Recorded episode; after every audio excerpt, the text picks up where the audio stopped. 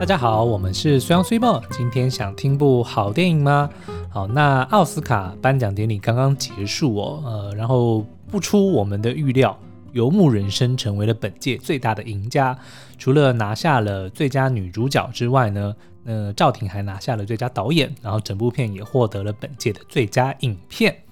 呃，那这部电影呢，其实我们之前在 YouTube 跟 Podcast 都曾经介绍过。呃，很多人都形容它就是一部很有诗意的电影。然后呢，叙述了这个美国应该是在最近几年崛起的一种新型的生活方式，嗯，也就是片名所说的游牧人生哦。那但是呢，我们其实在不管是看完电影之后做的原著，呃，做的研究。还是 Swibo 去拜读了原本的这个，算它算是原著小说吗？它就是纪实小说，纪实文学。对，然后呢，嗯、我们就发现其实，呃，这个所谓的游牧人生，并没有像电影所呈现的这么的唯美，就它其实有非常多呃不为人知的一些辛酸跟真相。嗯，对，因为我觉得电影还是需要维持导演他自己的一个美感，或者是他想想要呈现的一个风格。它的确就像是一首诗，对。可是呢，我觉得如果我们真的是用纪录片的角度去看的话，会发现其实有很多的东西，毕竟因为它变成还是一部呃有剧情，然后有演员的电影哦，嗯，所以它一定是有很多的剪接的部分是拿掉了，嗯，那也就没有呈现在观众的眼前。所以，我们今天其实是想要，呃，跟你分享一下我们在研究这个电影的相关资讯的时候，查到的十个不为人知的游牧人生真相。嗯嗯，好，那我们先简单叙述一下，就是这部电影里面呢，它的故事主轴是在叙述，呃，女主角就是那个 Frances McDormand 她所饰演的 Fern，嗯，她是一个呃六十几岁的一个寡妇，然后在丈夫过世之后，呃，她的家乡也是因为那个公司倒闭嘛，嗯，所以等于他们的房产啊，或者是一切跟呃，就是他们家庭当时在那边的那些。呃，物物品物资全部都收走了之后，一整个城镇都关门了。对，嗯，然后所以呢，他就呃过着以车为家，然后四处打工的游牧人生。那他就在这个流浪的旅途中呢，认识了跟他相似的人们，然后也学习说他怎么跟大自然生活，然后重新去回顾他过往的人生，然后找到接下来再继续走下去的呃希望跟一个寄托。嗯哼，嗯。好，那这部片呢，其实就是呃那个 Francis McDormand 他自制自演的电影，嗯，对，所以呃好像是他去，就是他先拿到了版权，然后他再决定说，诶，他要去找那个赵婷，因为他看到赵婷之前的另外一部作品嘛，嗯、所以呢，他就决定说，诶，好，那好像这个导演的风格还蛮适合拍这部片的，对，于是呢，他就去找了他来呃制作这部电影。那所以这部电影也是由赵婷她自编自导自剪，哦，然后不仅拿下了，就是这次拿下了奥斯卡三项大奖之外呢，事实上他也拿下了呃威尼斯影展的最高荣誉金狮奖，嗯哼，然后也带走了那个金球奖最佳影片跟最佳导演奖，就是反正就是这个影展季就是。全部都由就全部全部由他独大啦，全部都被他拿走了，这样是是是。那这一次的这个女主角呢，Frances McDormand 哦，其实大家应该对她这几年也蛮有印象的，因为她才在二零一八年凭着《意外》这部片拿下了奥斯卡的影后哦。嗯，《意外》这部片它的英文片名是呃《Three Billboards Outside Ebbing Ebbing Missouri》。嗯，对它。其实还蛮妙的，我们下次再另外讨论好了。其实这部电影很赞，很赞，而且呢，我觉得片商实在是翻译的太好，是那个呃。就是福斯嘛，嗯，还没被买下来之前的福斯。对，我们那时候就去他们试片室看，从头到尾就是意外。嗯、对，因为它的英文片名刚刚讲了，它其实是说在 Missouri 州嗯的 Ebbing 小镇对外面的三块广告告示牌，嗯、它的英文片名原本是这样哦。是是是 对，那但是我相信，可能你如果直接直译的话，应该没有人会。搞清楚到底是什么电影，而且没有人会想要看。对，所以我觉得真的这个福斯那个时候就是神来一笔，就说好，这部片叫《意外》，果然不其 果不其然，不只是出乎所有人的意料之外的好看之外，对，在当年的这个颁奖季呢，也是一匹黑马，夺了很多的奖项，然后口碑跟票房也都不错。对，而且它的故事来源。就是里面发生的一场意外，对，然后之后引发了一连串的其他的意外。好，那这部片我们就之后另外再讨论。哦，我们好多东西一直在 rain check，对对，我们不断的在 欠债哦。那可是 Frances McDormand 其实在一九九六年的时候呢，还凭着另外一部叫做《冰血暴》的电影哦，嗯、也赢得了他第一座。奥斯卡最佳女主角。那一部，我看就是我昨天看到哦，原来她那个是她第一座奥斯卡影后的、嗯、的那个电影的时候，我就去查询了，好像各大影音平台好像没有看到，应该是年代有点久远，而且说实在的，她知名度没有那么的高，哦、后来有被翻拍成影集。就是同名的影集，Okay. 对，但是我们两个都没看过，好吧。反正要讲的就是说，Frances McDormand 其实已经是第三次拿下奥斯卡影后了，所以他的这个演表演实力绝对是有目共睹。我非常喜欢他在这部片里面，基本上呢，你不觉得他在演戏？对，你知道为什么吗？因为其实这部电影里面好像只有两位是专门的演员。就是他，然后跟那个男配角 David，对，对不对？然后其他你所有看到 David Lindhagen 不是 David Lindhagen。好了，你看到的其他所有的角色，尤其是那些游牧民人哦，就是那些比如说开着车子的人，或者是呃怎么讲，反正就是除了这两位以外的演员们，其实都不是演员。词穷了哈，因为那明明就是我要讲的部分，然后你就硬是要抢去。对对对，好了，反正呢，就是说他能够跟一群呃素人，然后扮演自己的人，完全的融合在一起，嗯、你完全不会知道。我觉得这个很难讲，到底是 Francis McDormand 的厉害，还是那几位真实的人演的好？因为你真的不知道他们哦，原来。事后才发现，说他们就真的就是游牧人，所以我们那时候才一看完，然后就觉得说这部电影也太像纪录片了吧？那时候我们还不知道这部电影它的背景，所以我根我们根本也还没有看过它的原著小说，嗯、所以不知道说，哎，里面原来大部分的游牧族都是真实的人物来扮演的，对，所以我们只是凭看完的时候的那种第一的。第一认知、第一印象就觉得说，哇，好像纪录片，可是又有点说不透哪里是真，哪里是假，嗯，就觉得它很虚实交错，对，就很难描述说这到底是哪一个类型的电影，嗯，可是又一气呵成，所以就如同一般普遍的评论，它就像是一首诗一样，嗯，嗯，那所以整部电影呢，观众就是跟着 Fern 的视角去看游牧族这个族群，因为等于是呃。就是赵婷这样子去设计 Fern 这个角色，其实蛮聪明的，因为等于大家就是，他就把大家当成是 Fern，嗯，所以 Fern 他其实对这个游牧族他不熟悉，他等于是新手，刚加入这个 community，但事实上这 community 又不是有一个，嗯、呃，好像。Legal 里的一个 group，对，所以你也不能说哦，我就直接到 Facebook 上面加一个社团，嗯、我就加进去了。对，等于是你需要靠口耳相传，或者是认识什么朋友把你带进去，然后借由参与他们不同的，在一年当中，一年四季有各式各样的不同的活动，或者是他们要去打工的地方，嗯、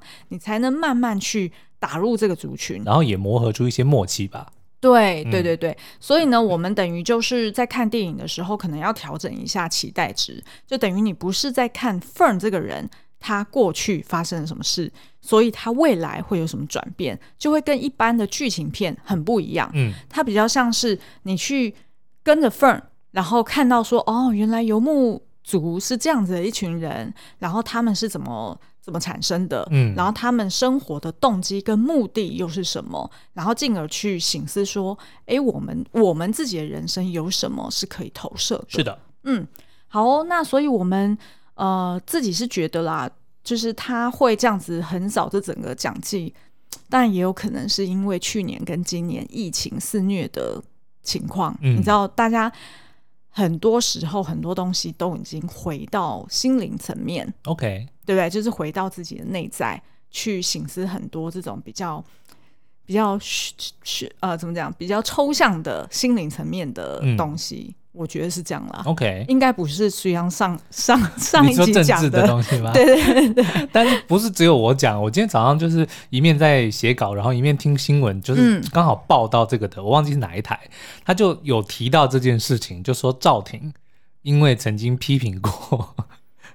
哦，你说就是他上次的事件，所以呢，就是。这一次在中国基本上完全没有奥斯卡的消息哦，对啊，就除了赵婷的事情以外，还有就是香港呃之前的那个事件，他们拍成纪录片也入围了蛮多的奖项哦，嗯、所以基本上今年的这个颁奖季在中国那边是完全冷处理，几乎不报道。哦，对，那所以你说有没有政治遗憾？可是你看，也许美国那边没有，但是中国这边很明显、啊。可是你看赵婷这一次领奖的时候，还特别讲“人之初，性本善”呢。哦，是哦。对啊，我没有。他就讲说他，他讲说这部电影其实影响他很大的，呃，就是其中一个 insight 就是来自于他小时候跟家人呃一起读《三字三字经》，然后他相信“人之初，性本善”这件事情，在他拍片的这个过程中，嗯，他也。被印证了，因为他忘记后面两句是什么。人之初，性本善，性相近，习相远。你洗澡我都看，狗不到找不到，狗不到 狗不叫性乃迁，狗不到。你知道我们会被攻击到死，你知道吗？作家我，对啊，但我真的只记得人之初，性本善，你洗澡我都看，对不对？好啦好啦，好回归 OK，回归好回来，所以我们，我们没有不敬的意思哦。这个对对对，因为我们是真真的自己背不出来。对，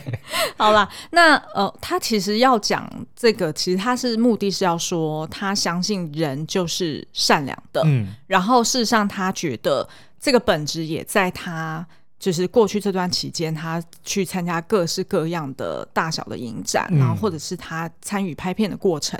呃，接触了那么多人，对他觉得人性本身就是善良，然后是嗯、呃，希望人跟人之间是可以 connect 在一起。然后，其实我看完整部电影，我有我有另外一个蛮奇特的想法哦，嗯，就是不要的人最大。你不觉得吗？什么意思？因为你看，哦，他其实整部电影就是这很有蛮多的游牧人，他之所以会成选择这样子的人生，其实最主要是他一辈子都按照规矩来哦。对，他读书，然后也读好学校，然后也乖乖的缴税，然后也呃就是呃做做好他分内的工作，但是最后却因为金融海啸的问题，使他瞬间失去了他一辈子所累积的，不管是财富或者说他一切所珍视的东西。换句话说，他。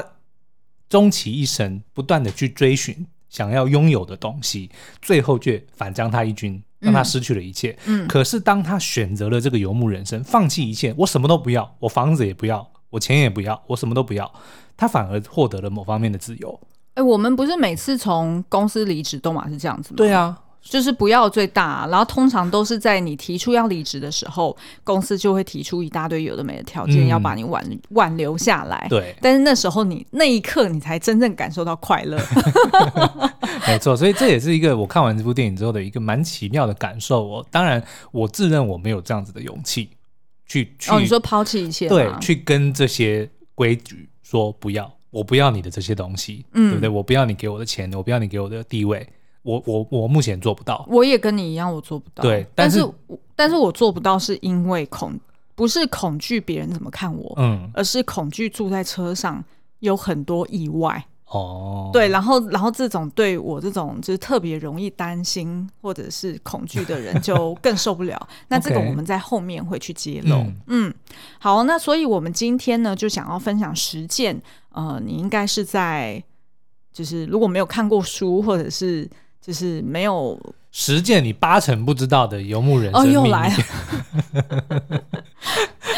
好了好了，嗯，好，第一件事情呢，就是呃，在呃颁奖应该是颁最佳影片的时候，对，呃，在台上呢一字排开有好多人，嗯，然后其中有两位领奖者就是游牧族本人，嗯，那他那两位是谁呢？一个就是琳达妹。那琳达妹呢，就是有一头银色长发，嗯，然后是跟呃那个女主角 Fern 在洗衣房里面，然后互相去分享说，哦，她为什么会成为呃游牧族，嗯哼，然后她的家人去哪里了等等。那事实上呢，这个琳达妹很酷哦，她其实是呃有很多，就是她有那种。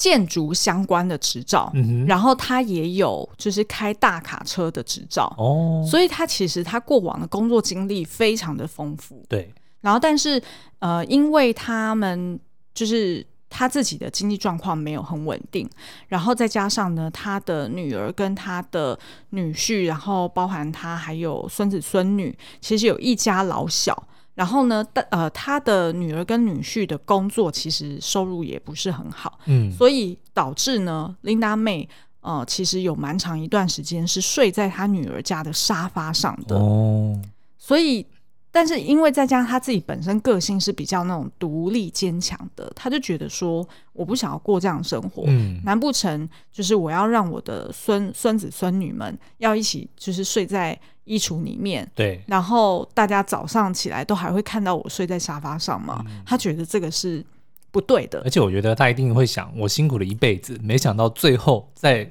年老的时候我要。沦落到睡沙发，啊，他一定觉得很不甘心。对啊，所以他就决定说：“好，那他自己要去呃买一台那个就是露营车或休旅车，嗯，然后他就是要在上面呃生活，然后并且要靠自己的力量自力更生去赚自己的生活费。”对，所以呢，他就呃呃就就立下这个愿望，然后决定说他在呃到处打工的。过程中，他要去存钱，嗯，因为他日后也想要建一个那种，他不是在电影里面就有讲嘛，他想要建一个类似像方舟，嗯，就是呃，那那个有一个专有名词要怎么讲啊？就是譬如说水不需要水费，也不需要电费，嗯，就等于是你自己可以，电源，哎，对，有一点类似像那样子，就等于是他要自己去建造一栋属于自己的房子，嗯，但是这个房子呢是完全是。天然、哦、靠天然资源，完全是靠永续的。哎、欸，对对，永续、嗯、就是这个字。哦、好啦，他就是要去建一个他自己的永续的方舟。嗯，那因为他本身就有一些建筑执照嘛，然后跟那些 know how，所以其实就感觉说，哇，现在电影又。得奖了，然后你你知道他还上，我看到他上台领奖的时候超正的耶，就整个穿那种晚礼服，然后头发挽、嗯、不知道是挽起来还是剪掉了，反正从正面看就觉得哇，好有气质哦。对啊，所以我觉得可能就是要提醒大家，可能在乍看电影的时候会觉得说啊，这些人一定都是啊不务正业啊，或者是说。人生做了一些错误的选择，才会沦落到这样。但是殊不知，其实每个人都是卧虎藏龙。嗯，在成为游牧人之前，他们都是在社会上面有地位，然后有政治工作，还不是普通的政治工作，都是有一技之长的人哦。对，然后只大部分呢，就是在那个呃书里面有提到，呃，就是他去研究出来，呃，大部分的这些游牧族，他其实都是婴儿婴儿潮之后出生的。嗯呃，人，然后那这一群世代呢，他们其实就是被教育说，你就是乖乖的工作，然后乖乖的呃就学，嗯，然后你就是按部就班去按照规矩来嘛，对，领这些月薪，那基本上你就会过着这样很幸福美满的美国梦的日子。但是事实上，在二零零八年呃金融海啸之后，然后后续还有一连串就是经济比较萧条的情况之下。呃，包含就是我们之前不是那个有一部电影叫《大麦空》，嗯，里面也是有提到说，就是房二次房贷不断的去炒作嘛，嗯，然后导致呢，就是这些按部就班的乖乖牌，他也听了银行的轻信银行的话，然后他可能做了一些很基本的投资，对，结果没想到就被糊弄了，然后最后就把自己的家产全部都赔掉，是，然后可能呃婚姻关系因此而出现裂痕，然后他也不愿意在家去。呃，仰赖他的孩子们，于是他们就决定说：“好，那我要自己出来自力更生。嗯”所以有蛮多的人是像这个样子的。嗯，好。然后呢，另外一个就是呃，会看到在电影里面有一点行动不便的那个 Swanky。嗯，他很酷哎，他超酷的、啊。他就是去后来去泛舟的那一位嘛。对对对。然后其实他事实上已经七十几岁了耶。哦。然后他也在，就是他当游牧族已经当了十几年了。然后他昨天有出现在台上领奖。然后也是你乍看你根本不会认出来是 Swanky 的，对。然后呃，当然还有那个呃，哦，昨天就不晓得那个 Bob Wells，就是呃这个 RTR 的聚会主办圣诞老公公，对对对，好像没有看到他在台上，否则会看到一头银色的那个什么头发跟胡子，对，但是好像没有看到。然后呢，这边还有一个蛮特别的，就是。呃，事实上呢，在那个电影里面，呃，你还记得，呃，那个 Fern 他其实有讲过一句话，嗯，就是当他以前的学生问他说：“我妈妈说你无家可归，对，是这样吗？”嗯，homeless。对，然后他不是就讲说：“I'm not homeless, I'm just houseless。”对，嗯，那事实上，你知道这句话是从哪边来的吗？不知道，原来就是从小说里面。就是这个作者他去访问到其中有一个真实的游牧族叫做 L，、嗯、然后呢，他是一个六十二岁，以前是在当广告艺术总监的人哦。哇塞！然后呢，他也是因为就是投资失利，然后再加上他自己的工作。就是因为广告业其实不断的在改变嘛，嗯、所以当然势必他可能 maybe 他的专业在现代来说是不适用了，所以他就跑被淘汰了。于是他也成为了游牧族。然后呢，他就是在书里面讲说，我自认为我是无屋可归，嗯，而不是无家可归。就是没有房子不代表自己没有家嘛。嗯，然后他也是在那个参加阿提亚，就是这个大型的聚会里面呢，他有时候也会想要自己一个人静一静。但是他还是会不断的回到这个聚会里面。那他呃，就是据这个作者去访问的时候，才了解到说，原来呢，像他们这样子的，即便是独居的人，然后也很习惯自己一个人开车上路的人，事实上他们还是渴望着跟人群的连接。嗯，所以他就提到说，为什么我会每年不断的同一个时间回到这个 Bob Wells 主办的这个活动，就是因为希望可以。就此提醒自己说，我不会被遗忘，嗯，我不会被世人遗忘，有点像候鸟一样哦。对，有一点。嗯、好，然后第三个秘密呢，就是呃，Francis McDormand 他在奥斯卡颁奖典礼上面呃的两段致辞，然后我觉得是蛮特别的，可以特别挑出来跟大家分享一下。第一个呢，就是他呃在上台领最佳女主角奖的时候，他那时候就有提到说。呃、，I like to work。然后，呃，他也非常感谢，就是大家不管是评审还是现场的人都能够理解到说，呃，他喜欢热爱工作的这件事情，然后给予他这样子的一个反馈。那事实上呢，这句 I like to work，呃，在他的这个角色 Fern 身上，呃，也有曾经在电影里面跟呃那个社服机构的人去。不断的强调说，I have to work and I like to work，就是他很热爱工作，他不认为，即便他已经呃年龄到可能是可以申请退休了，但是事实上他还是希望可以 contribute 他自己，然后也还是可以沉浸在工作的成就感当中。那其实这一点也让我联想到，就是在书里面呢，呃，其实也有提到说，为什么呃亚马逊他们特别喜欢去。嗯，就是聘用这些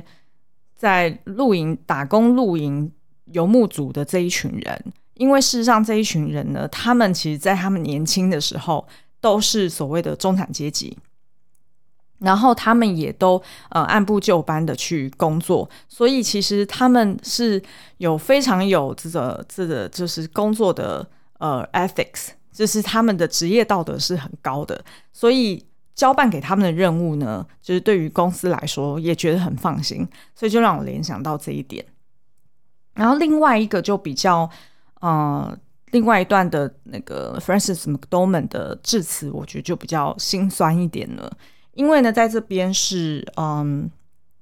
我可以播给大家听哦，就是他上台去领最佳影片的时候，嗯，他就。说了一段话之后，然后他最后的总结就是说，他希望把这个奖，把以上他的这个感谢，要献给他们心中的一个 wolf。然后我们来听一下，他就突然就是当众，然后就学狼大叫。This one to our wolf.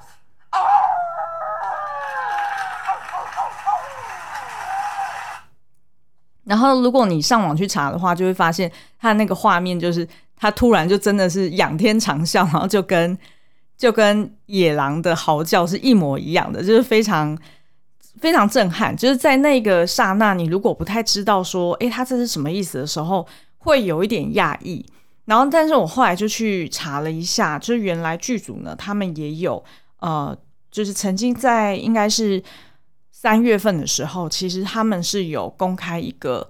嗯、一个新闻稿。然后原来呢，就是他们讲的这个 Wolf，就是他们的这个音应该是音效师啊、呃、，Sound Editor Michael Wolf Snyder 啊、呃，这个人呢，他嗯在呃之前过世了，然后呃我不确定是什么原因，但是他轻生了，然后所以呃当时整个剧组都觉得非常的惋惜，然后也很难过。那事实上，他所录下来的那些风声啊、雨声啊，或者是马的声音，还是现场的那些所有真实的音效，都是有这个 Michael Wolf Snyder 他录下来的，所以也都保留在这部电影里面。那于是呢，他们呃，就是这个 Frances McDormand 就决定说，他在呃致辞的时候，他要以此来呃纪念他。所以这两段故事其实是就是第三个，我觉得蛮蛮特别的一个秘密。然后再来就是呃第四个秘密，呃，其实他在拍摄的时候也是呃拍摄整个记录下来整个真实的游牧过程。像那个电影剧组，他其实在六个月内他就横跨了美国七大洲，嗯，然后他的拍摄手法是用比较半即兴的手法，就是在开机拍摄之后呢，他没有确切的说，哦，你待会走位从 A 走到 B，然后再走到 C，他是让 McDormand 他自由去发挥，然后镜头就跟在他的背后，你会发现说，在电影里面常常看到都是我们看到他的肩后嘛，对，对，对，对，对不对？然后就会跟着他去看别人在干嘛。然后事实上，别人在干嘛，那也都是真的。所以他有可能，比如说今天在开机录之前，他完全不知道会捕捉到什么画面，或者说故事会把他带到哪里去，就是这样。就是这样。然后，所以他每天他拍完的东西，他一定要整理。对，他不能就是留到最后才发现说 学像我们这样，对，很多画面都没有，怎么样就完蛋。嗯、对，所以他呢就是每天回去就要整理他的那些 tape，对，然后去确认说，哎，好，那现在这个方向走到这边，那我 maybe 可以怎么样发展？嗯、对，然后再来，呃，就是第五点呢，就是呃，事实上他们拍摄的，就像刚刚讲的，都是实际。呃，游牧族他们生活的样貌，嗯，譬如说，他们要不断的在修缮自己的那个行动房屋，对不对？要没事就装那个太阳能板，嗯，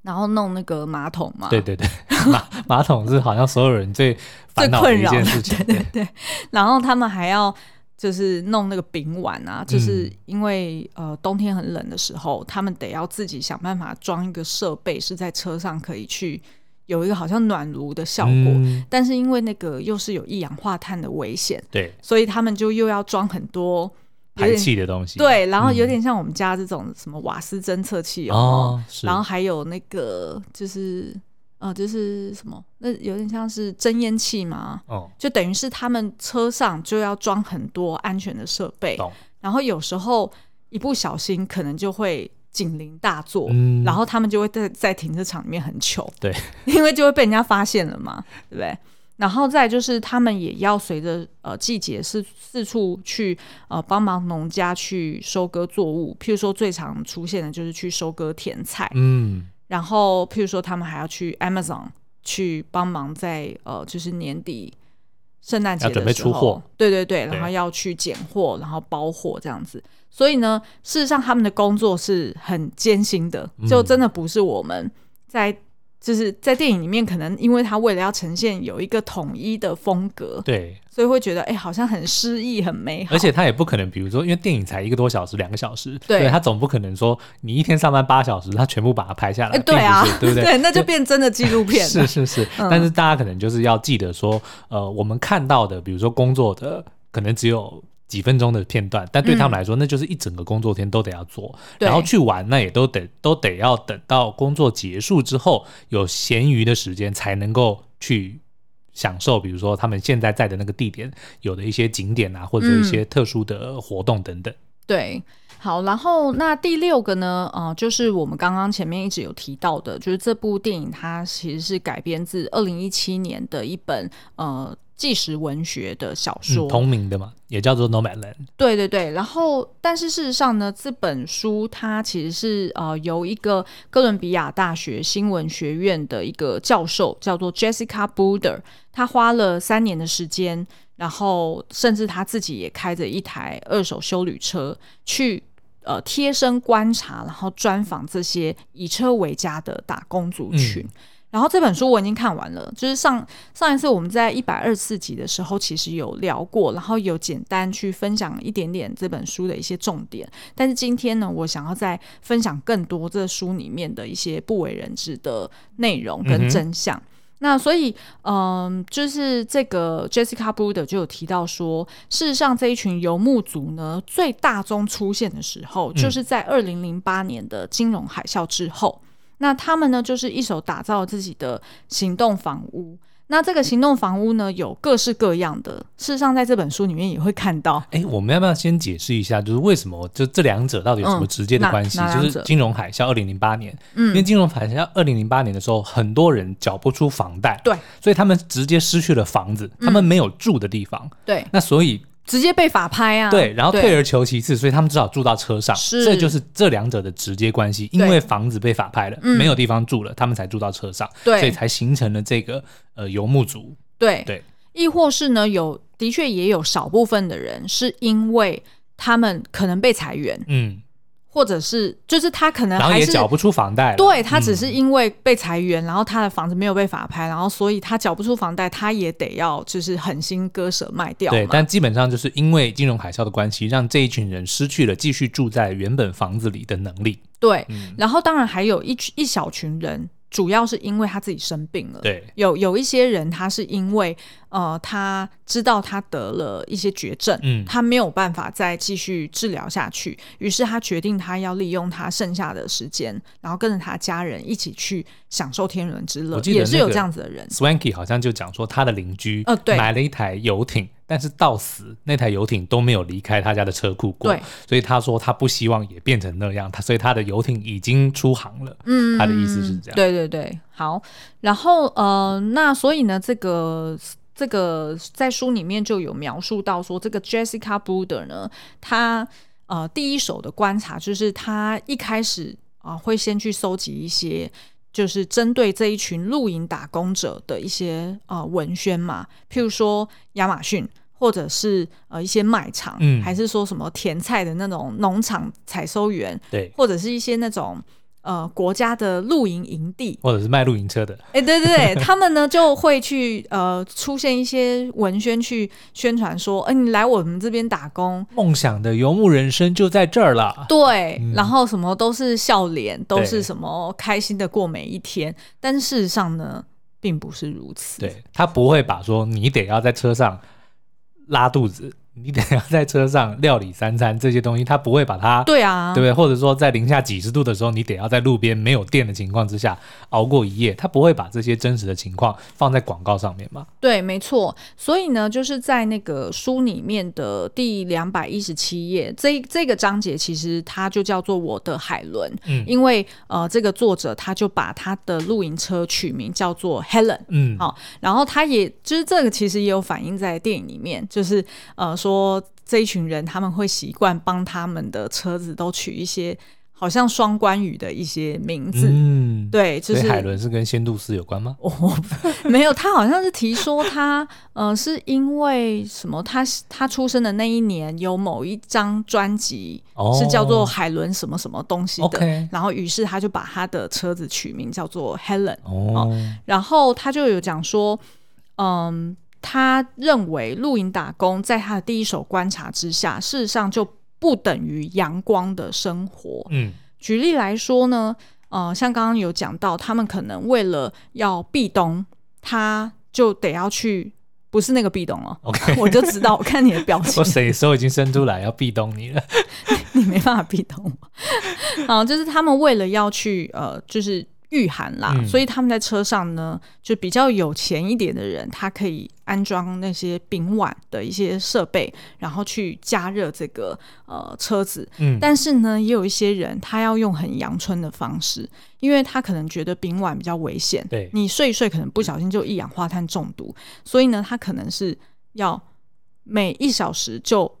发动车子一次，对，哦、然后就让暖气打出来一下。然后再过回去睡，然后所以他就有提到说，他某某几天晚上在一个就比较嗯、呃、比较偏远的地方，然后跟大家一起露营的时候，他就会听到每一辆车 此起彼落的发动声，对，然后就是在每一个小时有不同的车发动，嗯、轮流发动哦。他就讲说，那很像一个 symphony，、哦、就是很像一个合唱团。哇，如果是我，我就会跟大家收费，我每小时帮你发动五分钟，然后去下一个。哦，对不对？你的意思就是说，请他们把那个，你把钥匙给我，对不对？然后我就每小时帮你做这件事情。哦，然后又付我个五块，哦，然后又可以顾你的安全，对啊，对不对？哦，哎，好聪明哦。对啊，然后所以他就讲说，你看光是这件事情就很干扰睡眠了，对不对？然后再加上就是我们重点是我帮人家发车的时候，我可以坐人家车子里面吹暖气啊。哎，是没错啊，你在发的时候你可以享受一下，那但是你就要整个晚上都不能睡。没关系啊，我白天睡就好了。也是啦，就是去赚这个冬天的钱。然后像他们就有提到说，为什么呃，就是会他们会喜欢去亚马逊工作，也是因为在亚马逊的仓库里面。是很温暖的哦，对，因为他们没有开空调，所以导致呢，外面即便是清冰天雪地，但是在仓库里面还是很温暖。可是我觉得这真的是我，我记得我们好像上次就有聊到，这真的是听起来有一点心酸，有点心酸。为什么？因为那个其实环境是非常非常糟糕的，对啊。可是他们却觉得舒服，为什么？是因为外面的环境更糟。对，嗯。然后呃，这个是一个就是有关暖气的，嗯。另外一个你还记不记得我们上一集有提到，就是 Swanky 最害。害怕最常做的一个噩梦是什么？有人敲他的门。对，嗯，然后其实他到后来，他发现其实那都是自己的幻觉。嗯，因为他只要停到一个他觉得自己不是很安心的地方，他就会觉得待会一定会有人来敲门。有啊，我们如果去住旅馆，门口只要有什么动静，马上都第一个就跳起来啊。对啊，那你想想看，嗯，如果是在车子更危险，你还对，对不对？因为你车子，你你房间你会知道说啊，就是墙壁嘛。对不对？只有门会有进来，嗯、可是车子基本上是一个很孤立无援的。对啊，对不对？对啊。然后，所以像 Bob Wells 就有教大家说，如果你真的逼不得已要在一个陌生的地方，嗯。停过夜的话，他就有讲说，你一定要确保你的车头朝外，嗯，然后如果可以先跑，对，如果发生任何状况，你才跑得快，对。然后他也有提到说，你最好呢，就是可以放一些，就是那种无线电系统，有没有？嗯，假装你是在施工，或者假装你是卧底的警察，对。然后再就是放一些那种反光背心，嗯，放在那个就是。呃，司机的座位上面，对，然后人家远远看，然后你要留一点缝，让人家看得到哦，你不能完全都是乌漆嘛黑都遮起来窗户，嗯、你要故意留一点缝，让人家看，人家就会觉得说，哦，那你真的可能是来这边工作的，不是一个就是不是过夜的人，对对对，嗯、因为他们其实通常住宅区，尤其是住宅区，他们对于这样子的人是非常不友善的，是。因为他会他们的因为不了解嘛，对，然后他们会预设立场说，很多强奸犯都是这样。这样过日子的，oh. 对，好，然后再来就是，嗯、呃，很多意外，譬如说像那个，就是这个 Jessica Bruder 这个作者，他就有提到说，他有好几次就把他的那个海伦，好。就是他的那台车、嗯、开到那个沙地里面，对，然后轮胎都拔不出来，是，然后还要再就是在沙漠的那个公路旁边，然后在那边去求救。求救，然后请别人帮他拖出来，然后还有好几次呢，他一边开，然后就一边觉得说怎么车子越开越慢，原来呢有一只三角锥被他卡到那个车子底下，然后一路往前开了好几公里这样子，所以他就说车子其实本身也会有很多意外，嗯，那通常这种车。也是比较高价的嘛，因为是露营车，所以你也不太可能买第一手的，对对不对？那如果你买二手，修起来搞不好比买车还贵，有可能啊。嗯、所以他就讲说，呃，事实上他们赚的很多生活费，除了是自己要吃之外，其实都是用来在修车。是的，嗯。然后呢，再来就是第四呃第九个，呃，我看到印象很深，很就是觉得。很恐怖，然后也觉得如果是我的话，我应该也没有办法这样子过。就是呃，这个 Jessica Bruder 他就描述到说，他的人生第一次睡在海伦车上，嗯，然后是呃停在他不熟悉的地方的时候，他的那个感觉，就是他那个晚上是怎么过的。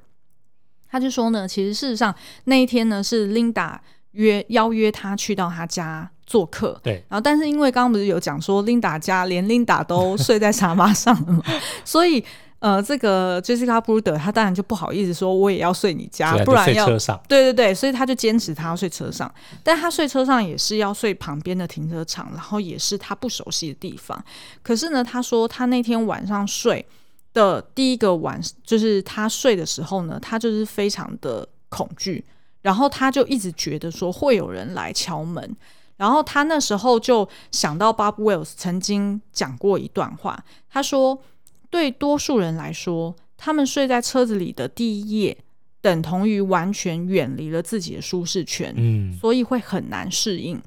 你的恐惧会因为每一个声响的出现而被放大，而且事实上，你睡在车上就是会有很多声响，对。然后，于是呢，你可能会睡不好。等到你早上醒来，你会突然的方向大乱，不知道自己身处在何处。嗯、所以那种醒过来之后的那种慌张感，对，他说是所有想要成为游牧族的人都会走过的一个第一个要跨越的门槛。对对对，嗯、基本上很多人就跨越不过去了。嗯，好，然后最后一个呢，是我觉得，嗯，也是作者在书里面有提到，还蛮。还蛮特别，但是又有点心酸的观点，嗯，是跟种族歧视有关的。嗯，他就有提到说呢，他呃，因为开着这台 Helen，然后呃，长期两年的时间跟拍这些游牧族，然后跟着他们工作，然后也跟着他们起居作息。可是他就发现说，哎，怎么发现都是清一色白人面孔？嗯。那你其实，在电影里面看到，应该也是比例来说，有色人种很少。我，我自己没有印象，好像有，可但是的确不多。对，就是呃比例很低。嗯，然后他说呢，他也去研究了，就是因为他们这些都有很多网站、网络的社群嘛。对。然后他也去网络社群看那些 profile，然后跟大家合照的照片，也都发现说，哎，怎么好像有色人种显然只是为少数。嗯，他是这样讲的。所以呢，他就很好奇说，那到底这是什么原因？那他自己就猜测说，会不会是露营这一类的活动，或者是这种就是所谓呃能够就是到处去打工的，嗯，这样子的工作，嗯、是不是就是吸引到的白种人会是比较高的？哦，然后呢，他也提到，就是他其实也看到美国林务局也有一个研究调查。呃，证实有一个现象，就是也许你必须具备某种优势，才可能把户外呃这种简居的生活视为一种度假。嗯，所以通常这种人是呃他们所讲的就是白人喜欢的东东。就是白人喜欢的事情，嗯、然后也有人在那个就是脸书上面有讨论这件事情，然后呃底下就有一篇文章，然后就直接提到说，好，那你就假设好了，如果今天光是白人在露营车里面生活，他每天都要担心，要么是警察来敲门，嗯、要么是当地的居民来抗议说你是谁，你哪来的，为什么睡在我们这边？大家那么不友善的态度之下，那如果是黑人呢？嗯，尤其是在美国，对，嗯，如果是黑人遇到这种状况会怎么样？他这里面就有提到说，嗯，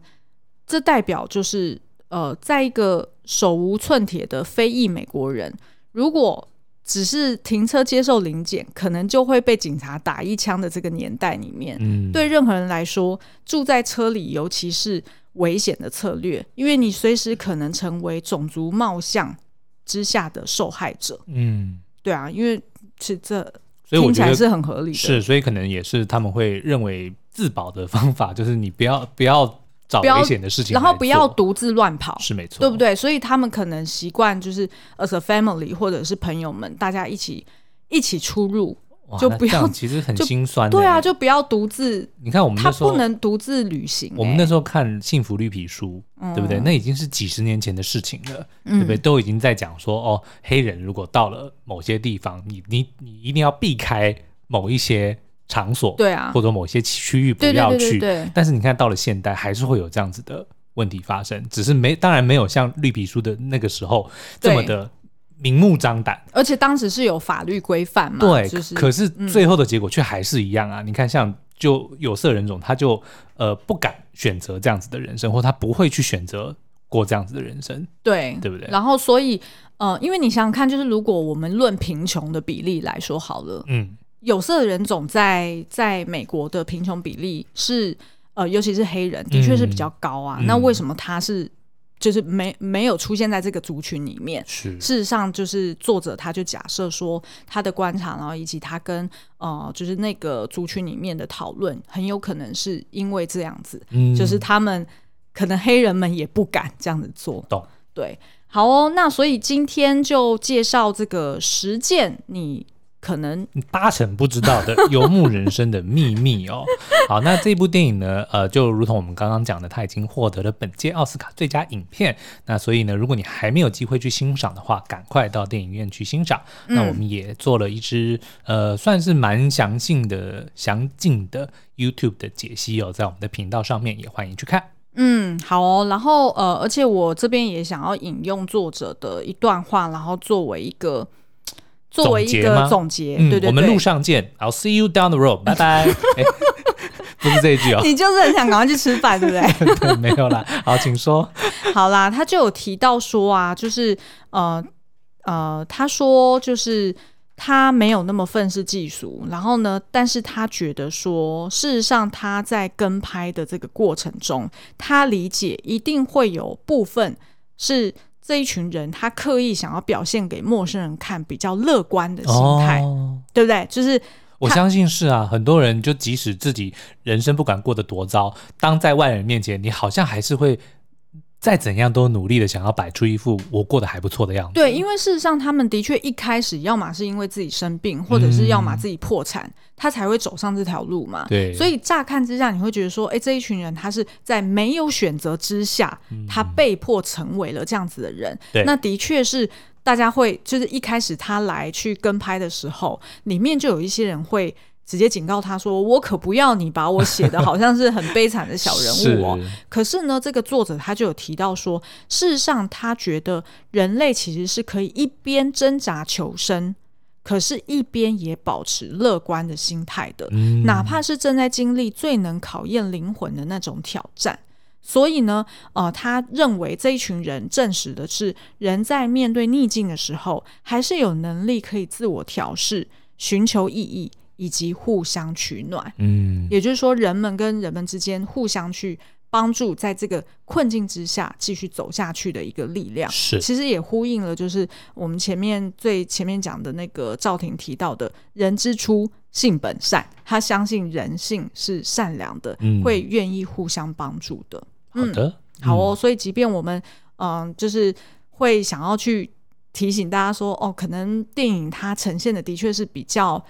比较诗意、比较美丽的感觉。事实上，他们这样子的生活其实是很辛苦的。但是呢，一方面作者也提醒我们，即便辛苦，你还是可以保持乐观。嗯嗯，OK，好，那我们今天的节目就到这边喽，下次再见，拜拜，拜拜。